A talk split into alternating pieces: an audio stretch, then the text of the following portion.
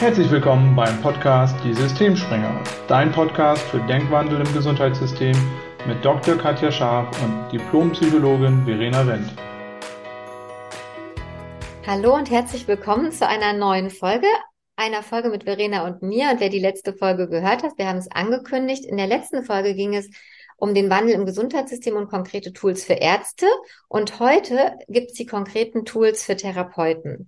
Denn was wir auch beim letzten Mal schon gesagt haben, jeder Einzelne ist ja Teil unseres Gesundheitssystems. Und das bedeutet, dass jeder Einzelne auch zur Veränderung dieses Systems beitragen kann. Und als Arzt kann man zum Beispiel statt zu jammern und zu klagen über Budgetierung, fordernde Patienten, zu wenig Zeit, zu viel Arbeit, zu wenig Arbeit, also alles, was nicht funktioniert, den Fokus lenken auf das, was funktioniert, nämlich den Fokus in die Zukunft zu lenken. Und ich könnte mir vorstellen, dass das bei Therapeuten, gerade was Therapien angeht, auch, auch wichtig ist. Und deshalb, Verena, ähm, heute die Frage an dich. Du bist ja Expertin, du arbeitest als Therapeutin, du arbeitest in der eigenen Praxis mit Patienten und äh, du wendest die Tools ja wirklich sehr erfolgreich und seit langer Zeit an. Deshalb, was würdest du sagen? Was sind wichtige Tools für Therapeuten, die, wenn man sie anwendet, bei jedem Einzelnen dann letztlich auch verhelfen, dass sich in unserem Gesundheitssystem etwas wandeln kann. Ja, vielen Dank, Katja. Und äh, hallo erstmal ähm, zu dieser neuen Folge. Und ja, was sind, was sind Tools? Also ich würde sagen, ein ganz wichtiges Tool ist erstmal auch die eigene innere Haltung. Wir hatten das auch bei den Ärzten, weil ähm, da spielen verschiedene Aspekte mit rein. Das eine ist, wenn ich mit anderen Menschen so intensiv arbeite, also wirklich auf der inneren Ebene arbeite, dann, dann führt mich das unweigerlich auch an meine eigenen Punkte ran, wo ich vielleicht irgendwelche Probleme habe, wo ich vielleicht äh, nicht weiter weiß, wo ich vielleicht selbst noch irgendwie Fragen zu habe. Und natürlich ist ein Therapeut jetzt nicht irgendwie sowas wie der perfekte äh, psychisch gesunde Mensch. Also auch Therapeuten haben ihre eigenen Themen. Und was ich ganz, ganz, ganz, ganz wichtig finde, ist, ähm, dass Therapeuten wach darüber sind und dass sie die selbst reflektieren. Und wir haben ja eine Selbsterfahrung in unserer Ausbildung. Ähm, da kann ich jetzt nur aus meiner persönlichen Erfahrung sprechen, aber mir persönlich hat die zwar geholfen, Dinge nochmal zu verstehen, also zu verstehen, wo meine Probleme liegen sozusagen, aber halt nicht dabei, sie zu lösen. Also nicht wirklich dabei zu verstehen, und was ganz konkret darf ich, kann ich denn jetzt anders machen, damit ich anders damit umgehen kann. Und das ist zum Beispiel ein ganz wichtiges Tool.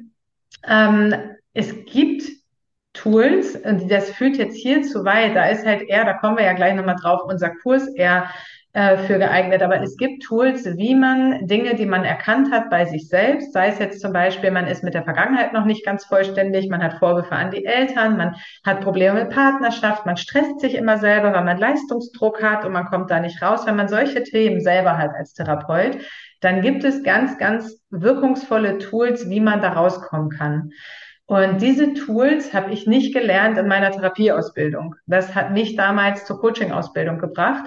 Und deswegen ist es mir heute so ein Anliegen, diese Tools auch an andere Therapeuten weiterzugeben, weil ähm, das wirklich ein Schlüssel für mich war, wie ich viel gelassener arbeiten konnte, weil ich war vorher selber ähm, in, in vielen Dingen noch selber so drin, dass ich gar nicht wusste, wie ich da selber rauskomme, dass ich auch meinen Patienten nicht so helfen konnte, da rauszukommen. Zum Beispiel Thema Stress.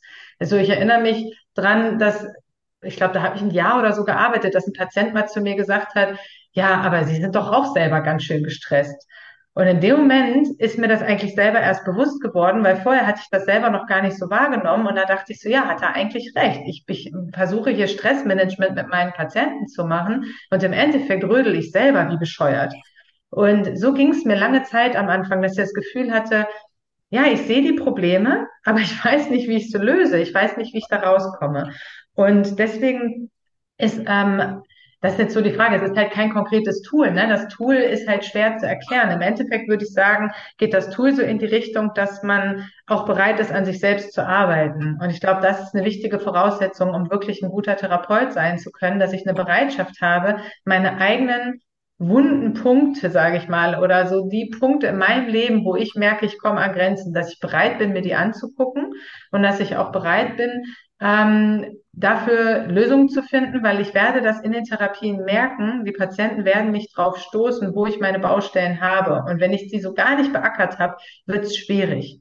Ne? Und das heißt nicht, der Therapeut muss allwissend sein und keine Probleme haben. Der darf Probleme haben, der darf auch mal in seinem Leben durch schwierige Phasen durchgehen. Das ist normal, das ist Leben. Aber was es braucht, ist eine Bereitschaft da, hinzugucken und dann konstruktiv damit umzugehen. Und dann braucht es eben so ein paar Tools, wie ich auch da wieder rauskomme und wie ich mir wirklich auch selber ähm, ja ein Leben erschaffe, in dem ich nicht im Rödelmodus bin und selber eine Art Zufriedenheit habe. Und diese innere Haltung macht dann das therapeutische Arbeiten so viel leichter. Das kann ich nur aus meiner Erfahrung sagen. Also das finde ich ist ganz wichtig. Ja, danke fürs Teilen auch deiner persönlichen Erfahrung. Da war vieles drin und es ist ja tatsächlich was, was man immer mal wieder hört. Auch Therapeuten, die da gehe ich nicht hin, die haben ja selber einen alle an der Klatsche. Mhm. Das ist ja so, hört man ja. ja auch, äh, wird den Therapeuten ganz sicher nicht gerecht. Und das, was du angesprochen hast, ist aber sicherlich ein Punkt, weil wir alle sind Menschen, wir alle haben Themen und Therapeuten sind Menschen. Das ist die gute und die schlechte Wahrheit. Und das macht Sinn, was du gesagt hast. Und da sind wir ja auch nochmal bei dem, was Ärzte ja auch machen können, nämlich die eigene Haltung, die, die innere Einstellung zu verändern, um es eben dann auch für andere verändern zu können. Und auch der Punkt, auf die eigene Vitalität zu achten. Also wirklich zu achten, wie geht's mir, damit ich eben für andere auch ähm, eben dann was tun kann. Ja. Du hast es ja angesprochen, weil du auch gesagt hast, ja, wenn ich die Themen dann nicht erkenne, wir haben ja überlegt, ne, wie kann man so einen Wandel für unser Gesundheitssystem und was mir immer auffällt, ist, dass es eben wenige Therapieplätze gibt. Also es ist unglaublich schwierig, einen Platz zu bekommen. Mhm. Und ähm, wenn, dann ist es immer extrem langwierig. Also wenn ich dann meine Patienten gefragt habe, dann war es immer so, ja, wir haben jetzt, ähm, und das sind jetzt ganz, ganz, ganz viele Stunden. Und ich habe immer gedacht, ach, okay, vielleicht schätze ich es falsch ein, aber so groß erschien mir das Problem jetzt gar nicht. Ähm, mhm. Warum denn so lange? Was würdest du sagen, ja. wäre denn zum Beispiel vielleicht auch noch ein Tool, wie man in unserem Gesundheitssystem auch einen Wandel bewirken könnte? Und was könnte da ein Therapeut tun, ähm, um auch quasi fürs gesamte System eine Veränderung zu bewirken?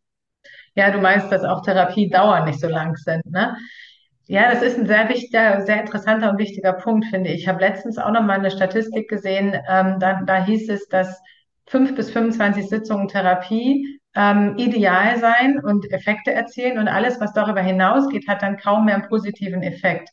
Und ähm, das Interessante ist, die Therapiedauer, die gängige, ist aber wesentlich länger in unserem System. Also da ist eine Langzeittherapie schnell bei 50 Sitzungen, bis zu 80 sind bei der Verhaltenstherapie möglich, ähm, bei den analytischen Kollegen noch mehr. Und ich glaube, dass, ähm, wenn wir jetzt auf der Ebene sind von konkreten Tools, aus meiner Erfahrung ein ganz wichtiges Tool ist, den Patienten mehr in die Eigenverantwortung zu holen.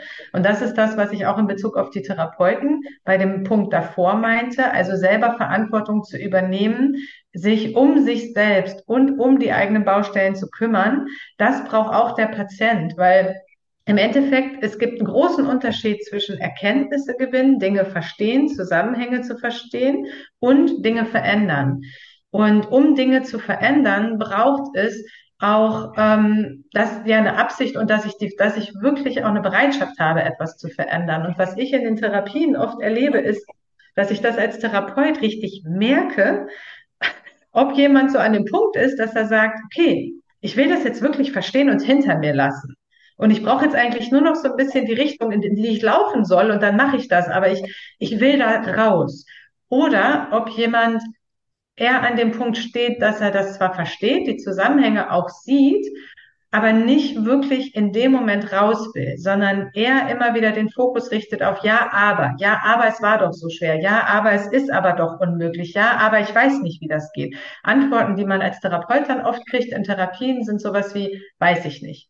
Ne, wenn man zum Beispiel sagt, wo wollen Sie denn hin? Was ist Ihr Ziel? Weiß ich nicht. Ich habe keine Ziele. Mhm. Weil man sagt, okay, ähm, das und das war so und so und der Weg daraus wäre jetzt der, wenn Sie bereit sind zu gehen, das kann ich nicht. Also immer so dieses weiß ich nicht, kann ich nicht. Und ähm, was ich damit sagen will ist, und ich meine das nicht werten, das ist total okay, egal wo man steht. Das ist auch total okay, in bestimmten Mustern drin zu bleiben. Es hat einfach andere Konsequenzen. Aber was ich wichtig finde, ist, dass ein Therapeut das aufgreift. Weil ich habe das früher auch nicht getan. Und ich habe teilweise lange Therapien gemacht mit Patienten, wo ich ich habe ein Beispiel im Kopf, nach der 80. Sitzung wirklich so dachte, was haben wir jetzt hier eigentlich gemacht? Also sage ich jetzt einfach mal ganz ehrlich, dass ich wirklich das Gefühl hatte, das hat jetzt nicht viel gebracht. Und was ich damals gemacht habe, ist, ich habe viel geredet, ich habe viel zugehört, weitestgehend zugehört, ich habe viel versucht zu bestärken und ähm, habe den Fokus aber nicht aufs Verändern gerichtet. Und der Patient wollte das auch nicht. Und da haben wir uns damals getroffen, weil ich damals dachte, ich muss ganz empathisch sein, ich muss zuhören, ich muss verstehen und der andere braucht das. Und es hat mich aber zunehmend auch frustriert, weil ich gemerkt habe, dass es nicht um eine Veränderung geht. Und ich glaube natürlich, ähm, ist es auch entlastend für Patienten, mal drüber zu sprechen, wie, wie belastend bestimmte Dinge waren oder wie schlecht es ihnen geht. Und es ist auch wichtig, dass das ein Teil der Therapie bleibt. Und dann ist aber der nächste Schritt, wenn man dem ein bisschen Raum gegeben hat, auch zu gucken, und wie geht's jetzt weiter? Und den Blick aus der Vergangenheit, wo die Dinge passiert sind, in die Zukunft zu richten. Aus der Vergangenheit kann man lernen da kann man Erkenntnisse gewinnen und man kann sein Leben immer nur rückwärts gerichtet verstehen. Aber verändern kann man es ja nur, wenn man in die Zukunft blickt. Und wenn man wirklich bereit ist, auch ja, Schritte zu gehen, die jetzt mal anders sind und ungewöhnlich sind, weil man kriegt kein anderes Ergebnis mit immer mehr von demselben. Man muss ja bereit sein, Risiko einzugehen und mal etwas anders zu machen. Sei es jetzt, dass ein depressiver Patient zum Beispiel morgens nicht erst um elf aufsteht, sondern sagt, nein, ich stehe morgen um acht Uhr auf, ob ich Lust habe oder nicht und gehe eine Runde walken. Diese Veränderung braucht es, sonst hast du kein anderes Ergebnis. Und als Therapeut ist einfach die Aufgabe meiner Meinung nach, wenn man analysiert hat und verstanden hat, wo das Problem herkommt, und ich glaube, darin sind Therapeuten grundsätzlich sehr, sehr gut, da werden sie auch drin ausgebildet, dann den Schritt auch zu gehen in die Veränderung und zu sagen, und was konkret musst du jetzt anders machen, damit Dinge auch anders werden. Und da wird man immer auch auf Widerstand treffen und es wird auch Patienten geben, die sagen, ja, verstehe ich, aber da will ich jetzt gerade nicht lang. Und weil du angesprochen hast, wie kann man die Therapiedauern verkürzen? Meiner Meinung nach, indem man, wenn man das feststellt, das transparent macht und anspricht und sagt, es ist völlig okay. Musst du auch nicht oder müssen sie auch nicht. Sie können auch das weiter so machen. Aber wenn sie weiter nicht rausgehen, wenn sie weiter nicht aktiver werden, wenn sie weiter ähm, immer nur darüber sprechen, wie schlecht alles war und wie schlecht es ihnen geht, dann wird es ihnen auch nicht besser gehen. Und wenn sie das wollen, ist das okay, aber dann, dann kommen wir hier nicht weiter in der Therapie, weil letztlich bin ich dafür da, für eine Veränderung zu sorgen und zu gucken, dass es vorwärts geht. Und ich mache das mittlerweile, dass ich mit meinen Patienten darüber spreche. Und ich habe durchgängig die Erfahrung gemacht, dass es ähm, dazu geführt hat, dass die Therapien natürlich eine kürzere Dauer hatten, aber auch die Patienten eher eine Erkenntnis gewonnen haben, auch wenn wir uns dann getrennt haben, dass sie gesagt haben, okay, ja, sie haben recht und ich, ich, ich kann da, will da jetzt gerade einfach nicht raus. Und dann haben wir einfach da mal einen Cut gemacht und ich lasse das immer offen und sage, und wenn Sie an den Punkt kommen, dass Sie wirklich wieder was verändern wollen und Sie wollen den Blick in die, in die Zukunft richten, ähm, dann können sie ja wieder zu mir kommen und dann kann man weiterarbeiten. Und was ich da ganz wichtig finde, ist zu sagen, dass, ähm, und da haben die Therapeuten aber das wissen, ich glaube, viele haben immer Angst davor, die Patienten dann irgendwo im Regen stehen zu lassen. Aber ich glaube, dass jeder Mensch für sein Leben in erster Linie selbst verantwortlich ist und wenn ich ihm das Gefühl gebe, dass ich ihm das zutraue, dann ist das eher etwas, was ihm Kraft gibt und was empower, empowernd ist oder powerful ist, als wenn ich den Patienten als jemanden sehe, den ich, ähm, wie soll ich das sagen, ja, den ich ganz viel, wo ich ganz viel Verständnis entgegenbringen muss, den ich eher in so einer Haltung halte von, ja, du hast es auch schwer gehabt und jetzt weiß ich auch nicht so richtig, wie es weitergeht. Weißt du, was ich meine? Kannst du damit was anfangen? Ähm, ja, definitiv. Das heißt, als, als Tool zusammengefasst, so habe ich es jetzt verstanden, wäre das ja sowas, sich als Therapeut abzugrenzen für den anderen und den Patienten wirklich in die Eigenverantwortung zu bringen, weil so wie du gesagt hast, es ist ja letztlich was, was jeder für sich selber tun muss letztlich. Also genau. den Schritt zu gehen, sowas wie du gesagt hast, die Entscheidung zu treffen, früher aufzustehen, und das dann umzusetzen, das liegt dann tatsächlich beim Patienten. Und das ist, glaube ich, ein wichtiges Tool, was du da angesprochen hast, eben wirklich zu sagen, sich dann noch abzugrenzen und das anzusprechen. Und das kenne ich von dir, kenne ich aber sonst von wenigen Therapien, dass dann wirklich auch so ein Cut kommt und man sagt, na ja, also im Moment ist es wahrscheinlich noch nicht der Zeitpunkt. Ähm, was wollen sie eigentlich? Und ich kann mir vorstellen, dass es dann auch viele aufrüttelt, die dann plötzlich denken, ja, also jetzt wie jetzt ist hier Ende und die dann vielleicht doch eher ins Tun kommen, als wenn es immer so weiter ähm, im Gespräch bleibt. Und ähm, was du ja auch gesagt hast, ist ähm, wirklich zu gucken, natürlich, was braucht der Patient? Was würdest du sagen? Ähm, was ist auch vielleicht noch ein, ein, Tool, den man als Therapeut nutzen kann? Weil was ich oft erlebt habe, ähm, ich hatte es ja auch mal erzählt, dass ich nach dem Tod meines Vaters eben auch bei Therapeuten war, mhm. unterschiedlich, dass es immer so war, ja, das tut mir so leid, was ihnen passiert ist. Und ich immer dachte, naja, Mitleid irgendwie ist, ist zwar schön, aber hilft mir nicht. Ähm, wie, wie empfindest du das? Wie ist das äh, für dich als Therapeut? Und gibt es da vielleicht ein Tool, was du mitgeben könntest, was dann auch für Wandel eben vielleicht in der Form der Therapie und damit ja letztlich im Zeitaspekt und auch im Gesundheitssystem wäre? Ja, das ist so ein bisschen, ähm, das geht so in dieselbe Richtung, ne? Dass ich einfach den anderen äh, erstmal als einen Menschen wahrnehme, der ganz viel selbst in der Hand hat. Und ich kann Mitgefühl haben für das, was derjenige erlebt hat. Und ich bin, ich bin zum Beispiel auch ein sehr empathischer Mensch und ich gehe auch mal davon aus, dass die allermeisten Therapeuten auch sehr starke Empathieausprägungen haben, sonst würden sie den Beruf nicht machen. Man kann das empathisch mitfühlen, aber das ist was anderes als mitzuleiden. Und dieses Mitleid, was du sagst, das äußert sich ja eher, indem man, ich sag mal, man hat eine ganz andere Mimik, wenn man mit dem anderen spricht und man sagt dann eher sowas wie, oh, das tut mir aber leid oder oh, das ist aber auch schwierig. Und ähm, wenn man wenn man das auf eine Art und Weise äußert, was so in diese Mitleids, eher so in diesen Mitleidskontext fällt, dann ist das für den anderen eher vom Gefühl her so, dass es, dass es einen eher runterzieht, als dass es einen empowert und nach vorne bringt. Und ich habe das so erlebt, dass Menschen, die wirklich schwere Schicksalsschläge erlebt haben, ähm, die wollen oft damit abschließen und wollen irgendwie auch nach vorne gucken und wollen gerne wissen, wie kann ich damit jetzt so umgehen, dass das nicht mein ganzes Leben weiter negativ beeinflusst. Und wenn ich da jemandem mit Mitleid begegne, dann ist das eher etwas, was mh, dazu führt, dass der, der zum Beispiel da raus will, sagt, das will ich gar nicht so wie du, der sagt dann eher so, ja, was, da habe ich jetzt nichts von. Ich will ja wissen, wie ich jetzt anders damit umgehen kann. Und ähm, ich glaube, da ist wichtig, dass Empathie total wichtig ist, mitfühlen, sich reinfühlen total wichtig ist. Ich sage auch ganz oft zu meinen Patienten, ja, das kann ich gut verstehen und das war bestimmt echt schwierig für sie.